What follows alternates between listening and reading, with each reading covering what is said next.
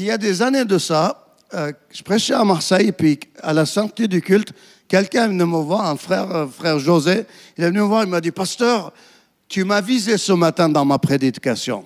Puis j'ai essayé de me justifier pour lui dire, mais non, je t'ai pas visé. J'ai essayé de parler à tout le monde et tout ça. Puis le temps a passé, puis j'ai beaucoup réfléchi à ce que ce frère m'a dit. Et puis maintenant, quand je prêche, ben, je vais vous dire, je vous vise tous. Je veux que chacun d'entre vous vous, sentez visé.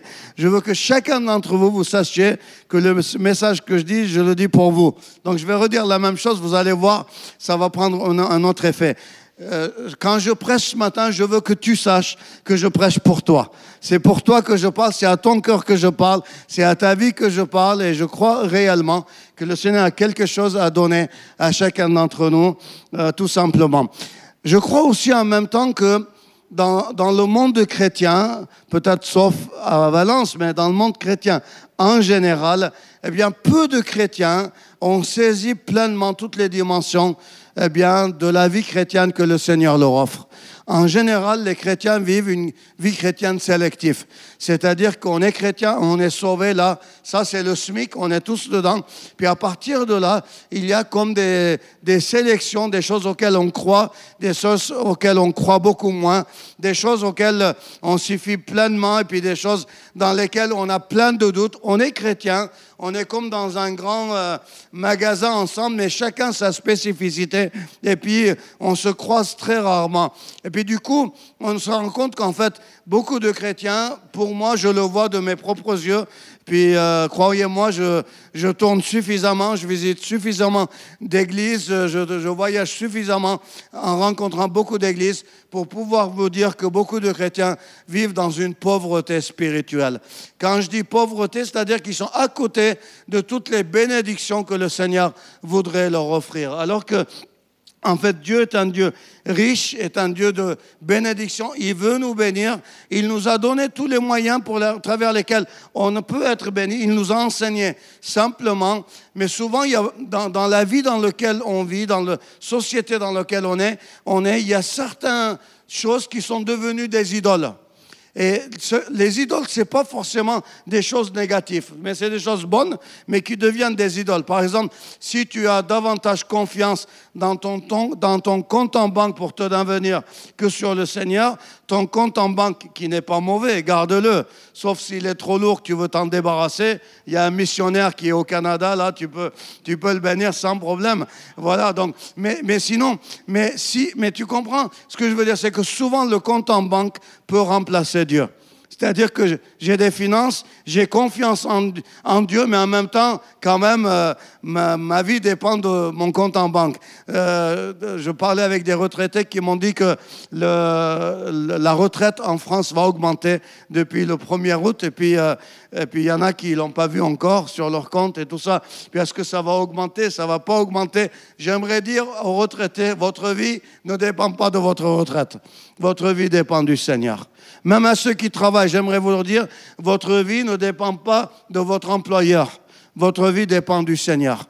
Est-ce que ça a un sens pour vous, ce que je dis? Votre vie ne dépend pas. Votre employeur, quand il sera, s'il est sauvé, quand il sera au ciel, quand il rencontrera le Seigneur, il saura qu'il a eu la grâce, en fait, de pouvoir vous donner un salaire et qu'il était que le moyen de Dieu pour vous bénir. Notre bénédiction dépend de notre Père. Et chaque fois qu'on met quelque chose à la place du Seigneur pour euh, nous bénir ou dans lequel on s'attend, eh bien, cette chose devient une idole.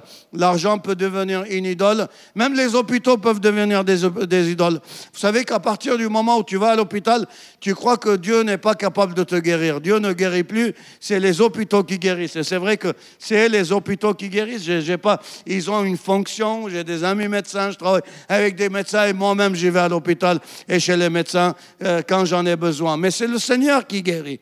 À un moment donné, on va dire facilement, ben, c'est fini, le Seigneur ne guérit plus, on met notre confiance pour la guérison dans la médecine et on soustrait complètement le Seigneur qui guérit. Et du coup, on devient, euh, on a une vie chrétienne, je dirais, au SMIC, à Radépacrète, dans lequel on est sauvé, on va à l'église et puis euh, on fait notre, notre mine de chrétien, mais on vit dans une pauvreté spirituelle. J'aimerais lire un passage dans la Bible. J'ai trois points. Les deux premiers points sont basiques. Vous, vous allez rien apprendre dans les deux premiers points. Dans le troisième point est basique aussi. Vous allez rien apprendre non plus, mais dans lequel je vais vous pousser un peu. Mais dans le premier point, priez au nom de Jésus. Dans Jean chapitre 16, verset 23, 24, voici ce que nous lisons. En ce jour-là, vous ne m'interrogerez plus sur rien. Jésus est en train de dire qu'il va arriver des jours, il va y arriver un jour où vous ne me poserez plus de questions.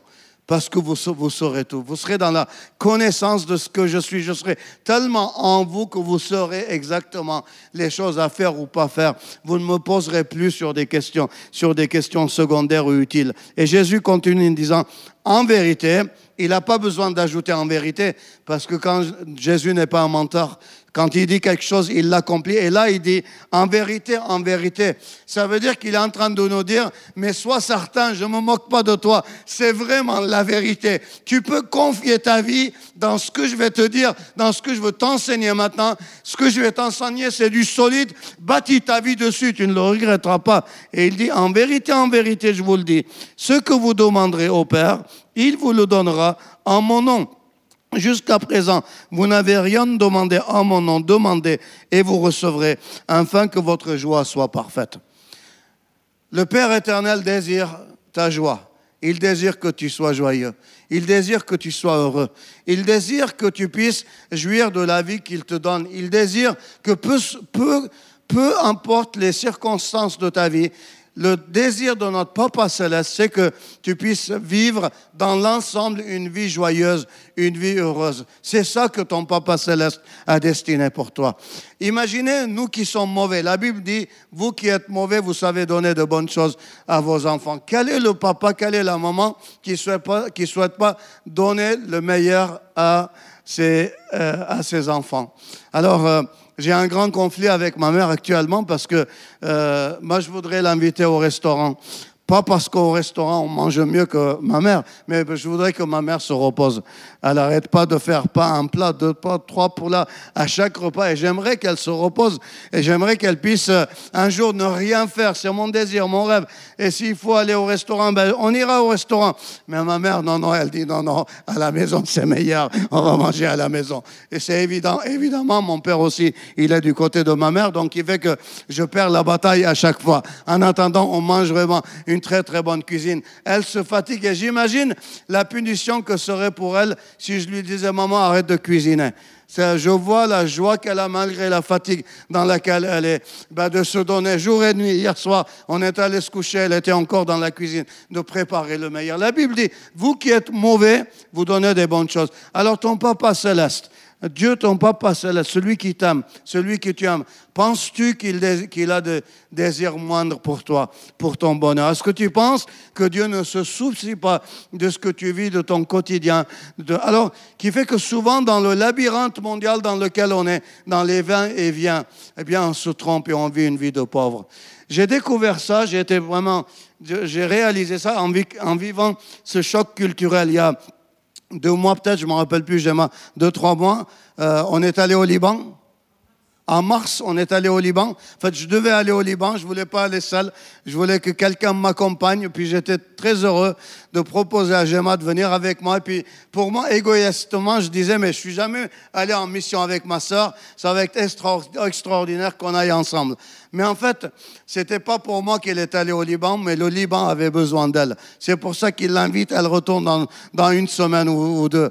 Euh, elle a fait du, du tabac là-bas. Hein, ça, je sais pas si ça se dit, mais vraiment, les gens l'ont adoré. Et on a été en bénédiction d'une manière incroyable. On n'était pas allé pour prêcher, on était allé juste pour apporter de l'aide, juste pour soutenir les gens, aider les familles qui sont dans une misère incroyable. Les gens sont capables de de vous mendier même la moitié du sandwich que vous êtes en train de manger, tellement ils ont faim, tellement ils, sont dans, dans, dans, des situations difficiles. Il y a une personne qui me montre son compte en banque, 9 millions US dollars dollars américains sur son compte, 9 millions de dollars. Et c'est quelqu'un qui va prendre de l'aide de l'alimentaire alimentaire de l'Église parce que les banques ont bloqué son argent. C'est une misère incroyable. Et pourtant, on a vu des pasteurs heureux, des pasteurs qui souriaient, des pasteurs qui avaient mis leur confiance dans l'Éternel, des pasteurs qui se plaignaient pas. Ils disaient, mais Dieu est bon. On découvre les miracles du Seigneur. On est allé dans un village qui s'appelle Anjar. On a visité un orphelinat. Je crois que jamais on oubliera cette visite. Bien sûr, on était allé avec Géma, on parlait combien on va donner à l'orphelinat, combien il te reste, combien il me reste. Ok, moi je vais donner tant de dollars, toi tu vas donner tant d'euros de la part de nos églises. De votre part, ceux qui ont soutenu cette mission. Et puis, au moment où on donne au pasteur, qui est le directeur de l'orphelinat, lui et sa femme, ils s'écroulent dans les larmes. Ils disent, on priait pour qu'on puisse acheter du fioul parce qu'il faisait très froid, pour pouvoir avoir du mazout, pour pouvoir chauffer les bâtiments, pour que les jeunes qui sont là puissent avoir chaud. On a vu une joie dans leurs yeux. On les a quittés. À peine j'arrive à Montréal, immédiatement après, je suis à San Francisco où j'assistais à une pastorale où je devais participer. Et puis là, c'était des pasteurs américains. Vous savez, euh, les Américains déjà, ils se prennent pas pour des tomates. C'est enregistré ça. bon, s'il y a des Américains ici, je, je vous demande pardon. Euh, je parlais des autres Américains, pas de vous.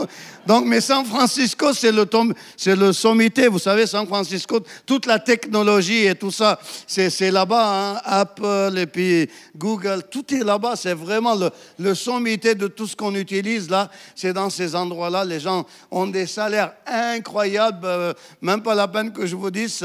Ça, paraît peu probable de ce qu'on dit. Et pourtant, dans cette pastorale, il y avait une tristesse. Les pasteurs se plaignaient. Il disait, mais la vie augmente. Vous imaginez, on payait le gallon d'essence, ce prix-là. Regardez combien il est. Le prix du pain a augmenté. Tout a augmenté. Les églises, ils pensent même pas à nous augmenter. Nos églises, même pas, ils réalisent qu'en fait, toute la vie est devenue plus chère. Et puis, c'était grosse discussion. Au fond de moi, il y avait une tristesse tellement énorme. Et à un moment donné, je suis intervenu pour leur dire, on devrait s'arrêter de se plaindre. Bon, on se trouve dans l'un des endroits les plus riches du monde et on fait partie des pasteurs les plus riches de la terre. On devrait être heureux. Puis je leur ai rappelé la joie qu'il y avait dans les yeux des pasteurs du Liban, dans les orphelins, dans les gens qui étaient là-bas, qui avaient confiance dans le Seigneur. Tous les deux, c'était des chrétiens. Mais il y en a qui vivaient une dimension que d'autres ne vivaient pas. Alors, Parfois, quand les choses qu'on apprenne la place de Dieu, à ce moment-là, on devient dans la pauvreté. On devient dans la pauvreté. Peu importe le compte en banque que tu peux avoir, un million, cent millions, cinquante millions, millions d'euros, j'aimerais vous dire, moi j'ai confiance dans mon Père. Et vous savez, tout le pétrole de la terre lui appartient. Tout l'or, tous les diamants qu'il y a dans la terre lui appartient. Et il dit, demandez et vous recevrez. Et qu'est-ce qu'il ajoute? Il dit, vous recevez pas parce que jusqu'à maintenant, vous n'avez rien demandé en mon nom. Demandez en mon nom, afin que votre joie soit complète. Ce passage qui est dit, avant ce passage-là, c'est Jésus qui est en train de parler. Et Jésus, quand il a, les disciples lui ont demandé, enseigne-nous à prier, Jésus leur a enseigné le Notre Père. Le Notre Père ne se termine pas au nom de Jésus. Euh, parce que le Notre Père se trouve encore sous l'égide de l'ancienne alliance. La nouvelle alliance commence à la croix. Parce que jusqu'à l'ancienne alliance, dans, dans le cadre de l'ancienne alliance, Jésus sur la terre, il opérait des prodiges. Il était fils de Dieu, il était oint d'autorité et il agissait au nom du Père.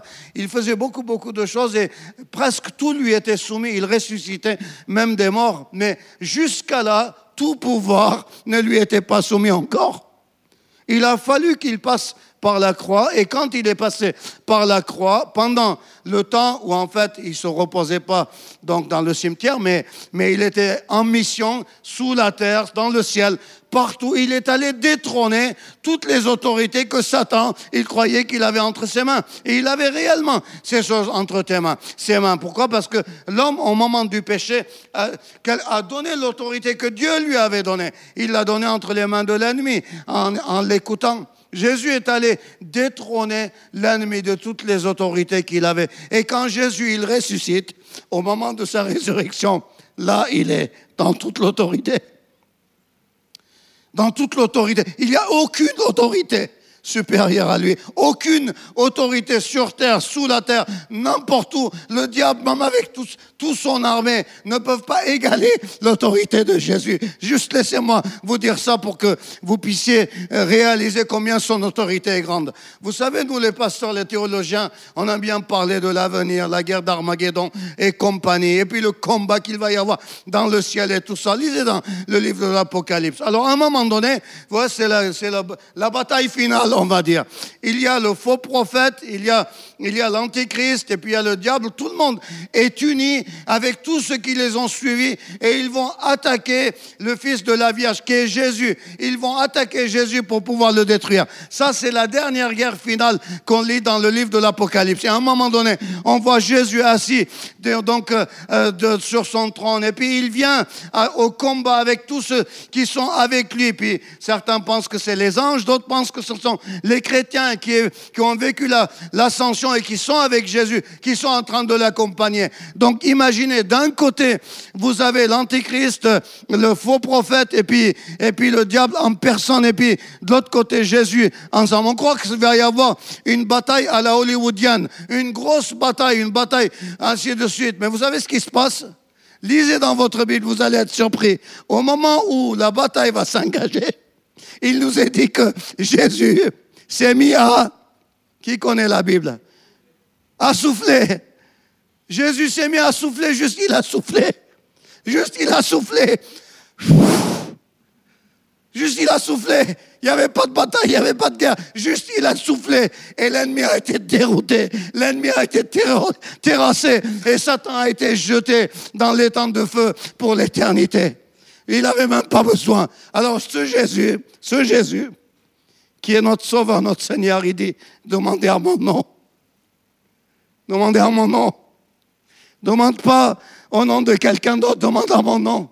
Quand tu pries, est-ce que tu as cette confiance, cette certitude, cette assurance du nom dans lequel tu pries? Ou alors est-ce que tu penses que tes problèmes sont plus grands, plus difficiles? Que celui, que, que celui en qui tu t'adresses c'est très, le nom, c'est quelque chose de très important. Si si demain je vais à la banque de Gemma et puis euh, je dis au banquier, vous savez, Gemma Taboyan, en fait, Taboyan c'est son nom de, de mariée, mais elle est d'Abo et moi je suis son frère. Si vous voulez, faites même un test ADN, vous allez voir que je suis réellement son frère. Alors donnez-moi 100 euros de son compte en banque, s'il vous plaît. Est-ce que ça va marcher? Ça va jamais marcher. Il n'y a personne qui, donnera. Si ton nom n'est pas inscrit là-bas, il n'y a personne qui donnera. Hier, il y a mon frère et Anna qui nous ont raconté une histoire incroyable. Leur enfant était en vacances, puis elle revenait avec le train, et puis Anna avait donné procuration, elle avait signé donc euh, pour donner la permission à la personne qui devait récupérer leur fille de la gare. Et puis finalement, il y a un changement de programme, il y a Basile qui va pour récupérer sa propre fille. Ben, vous savez quoi? On ne lui donne pas. Parce qu'Anna n'avait pas mis le nom de Basile, parce que c'était pas Basile qui était supposé aller chercher, chercher leur fille. Il lui donne pas. Ça dure trois quarts d'heure de vérification, jusque finalement, ils acceptent de donner la fille. Donc le nom, vous voyez comme c'est important? Le nom, d'agir dans le nom de quelqu'un qui a autorité. Et Jésus, il dit, jusqu'à maintenant, vous n'avez rien reçu, parce que vous n'avez rien demandé à mon nom. Alors quand tu pries, tu as plus foi dans ta prière dans les paroles que tu mets, est-ce que tes prières, elle est bien construite ou pas Ou alors tu as foi vraiment dans la personne à qui tu t'adresses Deuxième point, croire que l'on reçoit. C'est pourquoi je vous dis, tout ce que vous demanderez en priant, croyez que vous l'avez reçu et vous le verrez s'accomplir. Alors, ce passage encore, c'est un passage qui, euh, si on le prend mot à mot, il nous, il nous renverse un peu parce que ce texte nous pousse à imaginer la réponse de la prière sans que tu le reçois. Ça veut dire, il dit, tout ce que vous demandez, eh bien, en priant, croyez que vous l'avez reçu. Et il ajoute, et vous le verrez s'accomplir. Alors que c'est quoi la grande phrase qu'on aime bien dire Je croirai si je verrai. Dans les chrétiens, il y a plus de disciples de Thomas que des disciples de Jésus, je crois. Je croirai si je verrai. Est-ce que c'est la foi, ça? Est-ce que c'est la foi? C'est pas la foi. Jésus il dit il s'adresse très simplement, Marc chapitre 11, verset 24, dans vos Bibles, c'est marqué exactement la même chose. C'est pour ça que je vous dis, tout ce que vous demandez en priant, croyez que vous l'avez reçu. La foi, c'est ça. Tu as demandé, eh bien, crois que tu as reçu. À ce moment-là, vis comme si tu as reçu. Fais comme si tu as reçu. Ça veut dire que ça nous amène à tellement être dans cette attitude de foi dans le Seigneur que quand tu as prié, tu as saisi, tu as réalisé qu'il a entendu ta prière et il va te répondre. Ne sois pas dans le doute. Vous savez, quand je réalise que je suis dans le doute, quand j'ai prié, quand je commence à répéter pour le même sujet de prière. À un moment donné, quand je prie plus pour un sujet, ça veut dire que c'est fini. Dans mon cœur, je sais que Jésus a entendu. S'il a entendu, j'ai plus besoin de prier. S'il a entendu, j'ai plus besoin de répéter devant lui mon besoin, ma requête. Il a entendu. Donc je fais confiance en son temps. Il va répondre. Le problème souvent, c'est que le temps de Dieu et le nôtre n'est pas pareil. Et la réponse de Dieu qui est pour nous toujours bonne et parfaite, la volonté de Dieu qui est toujours bonne et parfaite, n'est pas toujours selon nos volontés ou selon notre désir ou selon ce que, ce que, ce que nous souhaitons. C'est parce qu'on ne sait pas exactement ce qui est bon vraiment pour chacun d'entre nous. Mais en son temps, quand le temps passe, l'enfant de Dieu, quand il regarde de lui, il voit derrière lui, il regarde comment le Seigneur a conduit les étapes de sa vie et comment il était réellement présent partout et comment sa bénédiction a été vraiment parfaite et bonne pour chacun de, nous. Donc, le premier point, souviens-toi que quand tu pries, eh bien, prie au nom de Jésus. Prie au nom de Jésus. Crois réellement que c'est en son nom que tu vas être. Mais pas ta foi sur les paroles, si ta prière elle est bien construite ou pas. Ta foi ne doit pas être ni dans ni dans ta prière, ni en toi-même, mais ta foi doit être en qui, à qui tu t'adresses, et dans le nom que tu mets la signature au bas de ta prière. Et puis après, reçois réellement, crois réellement que, que tu as reçu, que tu as reçu, et puis vis dans cette foi, cette marche dans laquelle, oui, tu commences à recevoir. En général, je suis toujours euh, proactif. Par exemple, quand on a acheté notre église à Montréal, eh bien, on était 50 que moi je déclarais qu'on est 100. Les gens me disent, mais on n'est pas 100, on est 50. Je dis, oui, mais vous allez voir, dans deux, trois semaines, on va être 5, on va être 100. Et puis on était 100. Puis quand on était 100, je déclarais que j'étais pasteur d'une église de 200 personnes. Et puis les gens me disaient, mais t'exagères, on n'est pas 200. Je dis, vous allez voir, dans quelques semaines, on va être 200. Puis après, on était, on était, parce que quand tu portes quelque chose, déclare, marche dans la foi dans laquelle tu as reçu. Alors juste, je m'arrête 30 secondes parce que j'ai une confusion entre le premier culte, le deuxième culte. Est-ce qu'il doit se terminer à midi et demi, ce culte, ou? Midi et demi? OK. Oh, j'ai beaucoup de temps, alors c'est super. Je n'ai pas besoin d'aller vite. Troisième point. Là, je m'adresse vraiment à toi. Et lorsque, Matthieu chapitre 11, verset 25 et verset 26. Et lorsque vous êtes debout faisant vos prières, si vous avez quelque chose contre quelqu'un, pardonnez, afin que votre Père qui est dans les cieux vous pardonne aussi vos offenses. Mais si vous ne pardonnez pas, votre Père qui est dans les cieux ne vous pardonnera pas non plus vos offenses. C'est comme un des versets rares qu'il y a dans la Bible où, en fait, il y a une bénédiction qui est liée à une condition. en général, c'est toujours sans condition quand on vient devant Dieu. Mais là, dans ce cas-là, on dirait que Jésus est en train de poser une condition pour la bénédiction, est en train de poser une condition pour quand tu pries. Ça veut dire qu'à un moment donné, quand tu pries, il faut que le ciel soit ouvert devant toi. Il faut que tu puisses réaliser que ta prière, elle touche le ciel, ta prière, elle touche le cœur du Père, ta prière, elle arrive bon port, et puis tu es clair, tu es net avec ton Père céleste. Et l'une des choses qu'il insiste, qu'il rappelle là, c'est la question du pardon. La question, quand tu pries, quand tu pries, si tu as quelque chose contre quelqu'un, quand tu pries, à un moment donné, le Seigneur Saint-Esprit commence à te rappeler les choses de ta vie. Contre qui tu as quelque chose? Contre qui tu as quelque chose dans ta tête ou dans ton cœur? Juste euh, avant l'été, j'ai eu à cœur de partir dans un couvent, pas pour me convertir, mais juste pour euh, prendre une retraite spirituelle, puis on était avec un frère, puis on avait décidé de passer toute une, de, de, ne pas prier, de, ne pas parler, mais juste de passer du temps avec le Seigneur. Donc c'était c'était euh, un bel endroit, donc euh, pas très loin de Montréal. Puis euh, j'avais décidé de passer, de diviser le temps que j'allais passer là-bas en trois étapes. Première étape, juste Père, je m'approche de toi. Père, je m'approche de toi. Deuxième étape, donc ça a duré plusieurs heures, six, sept heures non-stop de prière dans lequel, Père, je m'approche de toi. Père, je me redonne à toi. Père, je me reconsacre à nouveau à toi. Deuxième étape, c'était prière d'intercession. Prier pour ma famille, prier pour ma famille au large, prier pour euh, mon église, prier pour l'œuvre de Dieu au large, prier pour les églises en difficulté, les œuvres qu'on s'en occupe, qu'on soutient à travers le monde. Donc vraiment passer un temps d'intercession. Et puis le Saint-Esprit est en train de nous rappeler des noms, des personnes que j'écrivais, puis on prie, je priais pour toutes ces personnes. Et troisième étape seulement, je priais pour moi-même. Seigneur, où est-ce que j'en suis avec toi. Seigneur, est-ce que en toi, je peux être plus que ce que je suis. Seigneur, est-ce que j'ai atteint sur la terre la, parfaite stature de Christ à laquelle tu m'as appelé Où est-ce que je suis, Seigneur. Puis là qu'on commence à, à prier, là, le Seigneur commence à rappeler que pour grandir spirituellement, ce n'est pas en cumulant une somme de connaissances qu'on grandit spirituellement, mais c'est en mettant en pratique ce que nous savons déjà. Vous savez, je fais beaucoup de séminaires moi-même et j'aime participer à des séminaires. Parce que quand je participe, je fais rien, je m'assois, j'écoute et puis euh, je m'en vais, ça ne me fatigue pas. Et puis, je donne beaucoup de séminaires aussi.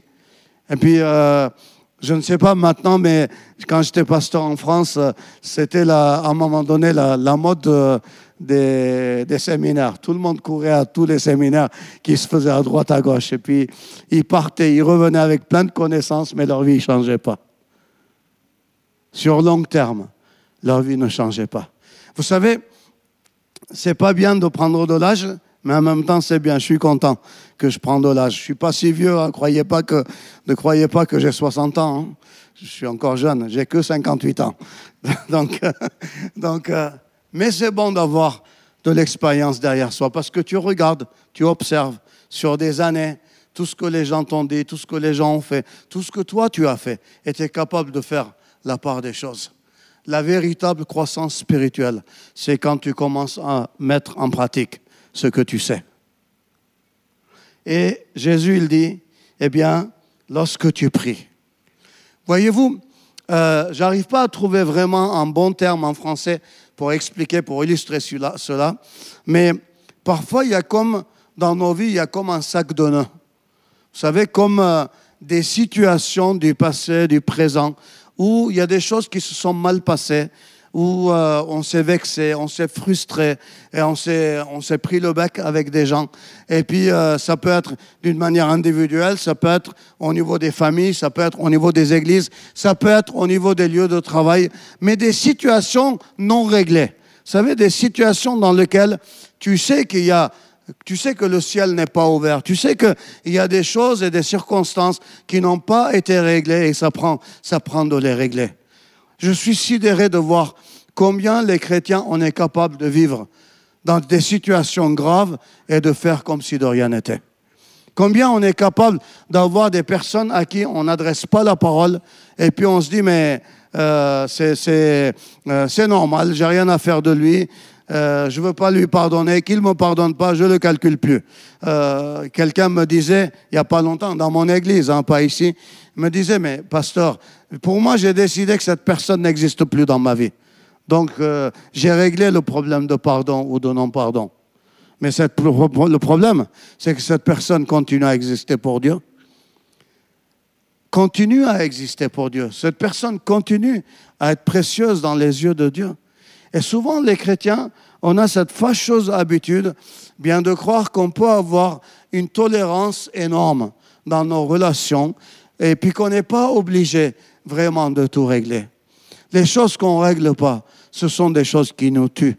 Les couples s'entre-déchirent parce qu'à un moment donné, il y a des choses qu'ils ne règlent pas. Il y a des choses, des églises se divisent. Pourquoi? Parce qu'à un moment donné, il y a des choses qu'ils ne, ne règlent pas. Lorsque j'étais jeune pasteur à Marseille, très peu de temps après que j'étais pasteur là-bas, j'ai réalisé que dans l'église, il y avait deux grosses familles deux familles influentes, deux familles historiquement euh, dans l'Église qui sont des fondateurs de l'Église. Puis ces deux familles ne s'aimaient pas, ne s'entendaient pas. Ils menaient bataille l'un contre l'autre tout le temps. Ah, cette, cette fois-ci, il y a plus de membres de, mon, de ma famille dans le conseil. Cette fois-ci, c'est ce que nous, on dit que ça va marcher. Ce camp, cette colonie, ça va se passer selon nous, on pense. Et puis, ces familles s'entre-déchiraient. Puis moi, j'étais jeune pasteur au milieu d'eux, dans le conseil. Ils s'envoyaient des bâches non-stop. Un jour, j'en ai eu marre. J'en ai eu marre. J'ai pris les deux, les deux doyens de ces, de ces familles-là, et puis j'ai pris un, je lui ai dit, écoute, on va aller le voir. Et puis, si tu lui demandes pas, demande pas pardon, moi je je veux plus être pasteur. Je veux plus être pasteur des familles qui s'entre-déchirent, alors que vous êtes chrétien, vous devrez servir le Seigneur. Eh bien, l'un des plus beaux moments que j'ai vécu, c'est quand, eh bien, on s'est rassemblés, ces deux familles, et ces deux doyens qui sont auprès du Seigneur, tous les deux, se sont mis à genoux et se sont demandé pardon pour leur attitude. Mais vous savez, c'était beau. L'Église a vécu réellement une transformation à partir de ce jour-là. Il y a comme un réveil qui, est parti dans, dans l'Église là, mais il y a eu 30 ans de perdu. Il y a eu 30 ans de perdu. Alors c'est vrai, le temps, on ne le rattrape pas, puis le Seigneur est bon, mais 30 ans de perdu. Combien d'années dans ta vie ça fait que tu perds? Parce que tu ne veux pas pardonner à quelqu'un. Parce que tu ne veux pas te réconcilier avec quelqu'un. Combien d'années ça fait que tu perds? Parce que tu veux préférer rester dans la critique plutôt que de rester dans l'amour. Plutôt que de rester dans, dans quelqu'un, entre les mains de quelqu'un qui veut t'élever. Voyez-vous, cet été, ma visite à Valence a été vraiment une très grande bénédiction pour moi. On fait tout d'une manière habituelle, nos rassemblements familiales, tout est pareil. Et il y a quelque chose qui a été différent cet été. Ah, il y a quelques mois de ça, quelqu'un téléphone à votre église et il laisse un message au répondeur de votre église ici, que j'aime après me transfert c'est quelqu'un qui dit, je m'appelle Patrice Vallon, je cherche Georges Dabo, je suis son ami, et puis je voudrais le rencontrer. Et puis il laisse son numéro de téléphone. Et puis je l'appelle. Et puis quand je l'appelle, on a été à l'école ensemble. C'est quelqu'un qui me connaît très bien. Dans mes années de 16 ans, 17, 18 ans, c'était un, très très bon ami. On se connaissait très très bien. Il me dit, il faut qu'on se rencontre. Je dis, oui, mais je suis au Canada. Il me dit, ben, quand tu viens en France, je dis cet été. Il me dit, ben, dès que tu viens, il faut qu'on se rencontre. Lundi passé, on s'est rencontrés. On était ensemble chez lui. Puis c'est, vous savez, les, les maisons funéraires Vallon, eh ben, c'est le patron, c'est le fondateur des maisons funéraires Vallon. Et puis quand on se voit, la première chose qu'il dit, j'en ai honte parce qu'il y avait ma femme à côté, il dit, tu sais, tu me faisais peur. Tu me faisais peur quand on était à l'école. Puis après, dans la discussion, on parle, on ouvre plusieurs chapitres qui sont tellement derrière moi maintenant.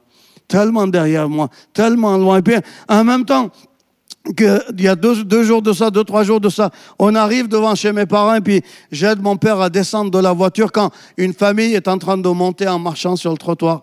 Puis à un moment donné, il y a un de loin, il pointe le toit et il dit Est-ce que c'est toi, Georges Dabo? Je dis Oui, comment tu me reconnais? Il me dit ben, On est devant le magasin Dabo et puis tu ressembles tellement à Georges Dabo que j'ai supposé que c'est toi. Je dis Oui, c'est moi. Et toi, c'est qui? Ben, Je suis Vincent Galati. Quand il dit Vincent Galati, d'un coup, ça fait-il dans ma tête? On a été à Brifon ensemble, on était à l'école ensemble. Il me dit oui, il me dit qu'est-ce que tu fais maintenant dans ta vie? Je suis pasteur. Il était mort de rire. Il croyait pas que j'étais pasteur. Même en partant, il dit c'est pas possible, t'es pas pasteur. C'est pas pasteur. Vous savez, vraiment, je le dis avec humour, mais en même temps, j'ai rencontré des personnes dont j'étais copain, que j'aurais pu être avec eux.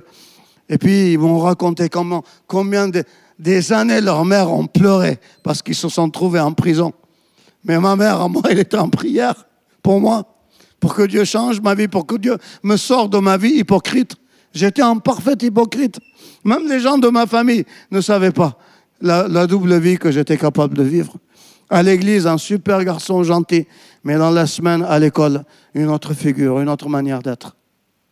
Alors, est-ce que à l'église tu es ce que réellement tu es dans la vie aussi? Est-ce que tu portes des situations non réglées? J'aimerais te dire, j'aimerais te dire, ta bénédiction, Allez, permettez-moi de vous le dire. Ta bénédiction ne dépend pas du Seigneur. Il nous a déjà bénis dans les lieux célestes, selon Éphésiens, le premier chapitre. Ta bénédiction ne dépend pas du Seigneur. J'aimerais te dire une chose. Permettez-moi de vous rajouter, parce qu'on a beaucoup de temps encore. J'ai m'a dit, respecte le temps. Je suis même surpris que j'arrive à respecter le temps. C'est pas moi, c'est que je suis en train de changer. Voyez, ta bénédiction ne dépend pas, du Seigneur parce que le Seigneur ne fera rien pour toi de plus que ce qu'il a déjà fait. Il a tout fait déjà pour toi. Il va rien faire de plus, ni pour toi, ni pour moi. Dieu a donné la vie de son Fils Jésus sur la croix. Il l'a donné entièrement. Et il t'a béni déjà dans les cieux célestes. Je vais te dire, ta bénédiction, elle ne dépend même pas de ton pasteur ou de ton église. Si ton pasteur, il prêche bien ou s'il prêche mal. Ta bénédiction est entre tes mains. Ta bénédiction, elle dépend de toi. Ta bénédiction, elle dépend de toi. Juste, ça prend de toi combien tu penses que ta vie a de la valeur dans tes propres yeux. Alors, est-ce que tu veux laisser ta vie être menée dans la médiocrité de ton passé ou de tes histoires ou de tes salades Ou alors est-ce que tu vas pouvoir faire comme ce que le Seigneur m'a donné la grâce de faire en une seule journée Une seule journée seulement j'ai décidé de tourner la page de ma vie. Une seule journée. Une seule journée. Ma femme a été témoin. Le jour où, dans le, dans le, dans le magasin de mon père, mes armes, je les ai mis, je les ai mis sur les taux. Et avec une disqueuse, je les ai tous sciés. J'en étais fier. J'en avais, j'en avais honte maintenant. À un moment donné, ça prend de toi que tu dises, ma bénédiction dépend entre mes mains. Alors, je fais confiance dans le Seigneur. Je fais confiance dans le Seigneur. Je me mets devant le Seigneur. Je dis, Seigneur, eh bien maintenant, je te fais confiance. Je crois dans ce que tu dis. Je prie en ton nom. Et je crois réellement que tu es celui qui est capable de me bénir. Et tu tournes le dos à ton passé. Et tu vas dans l'avenir que le Seigneur t'a destiné. Ne laisse pas, ne laisse pas les œuvres de l'ennemi continue à te perturber, à te torturer. Mais vis la vie que Dieu t'a donnée. Une vie exaltante, une vie bénie, une vie remplie de grâce, remplie de joie. Vis la vie pleinement. Vis pas comme un orphelin. Vis pas comme un orphelin qui va à l'église pour mendier une bénédiction. Alors que ton papa céleste, il t'a donné tout déjà. Il t'a donné tout déjà. Vis dans cette vie merveilleuse qu'il veut te donner, tout simplement. Alléluia. Père, je veux te rendre grâce pour ce moment que tu nous donnes. Merci pour euh, chacun d'entre nous et merci pour ta présence merveilleuse. Je prie, Seigneur, pour que dans ta grâce, tu puisses nous visiter, Seigneur, rafraîchir nos cœurs, rafraîchir nos âmes. Et selon, Seigneur, le besoin de chacun d'entre nous que la bénédiction de la communion qu'on prend maintenant nous conduise dans une communion avec toi, dans une victoire nouvelle, dans laquelle on va marcher, Seigneur, la tête haute, en étant fiers du Père merveilleux que nous avons dans le ciel. Seigneur, je prie au nom de Jésus pour que tu touches chacun d'entre nous, ceux qui ce matin, Seigneur, se sentent, se sentent incapables d'aller plus loin. Touche-les, Seigneur. Ceux qui ce matin, Seigneur, se sentent un peu trop bousculés, touche-les, Seigneur. Ce matin, Seigneur, je prie pour que tu opères des prodiges et des guérisons au milieu de nous, Seigneur. Je prie, Seigneur, pour que tu augmentes la foi de ceux qui ont besoin de recevoir des bénédictions et qu'ils prient en ton nom aujourd'hui, Seigneur, et qu'ils puissent recevoir ta grâce. Seigneur, je prie pour que tu accompagnes, Seigneur, par des œuvres et des prodiges, Seigneur, ta parole, Seigneur, qui vient d'être prêchée et que ton nom soit glorifié. Au nom de Jésus et pour ce seul gloire. Amen.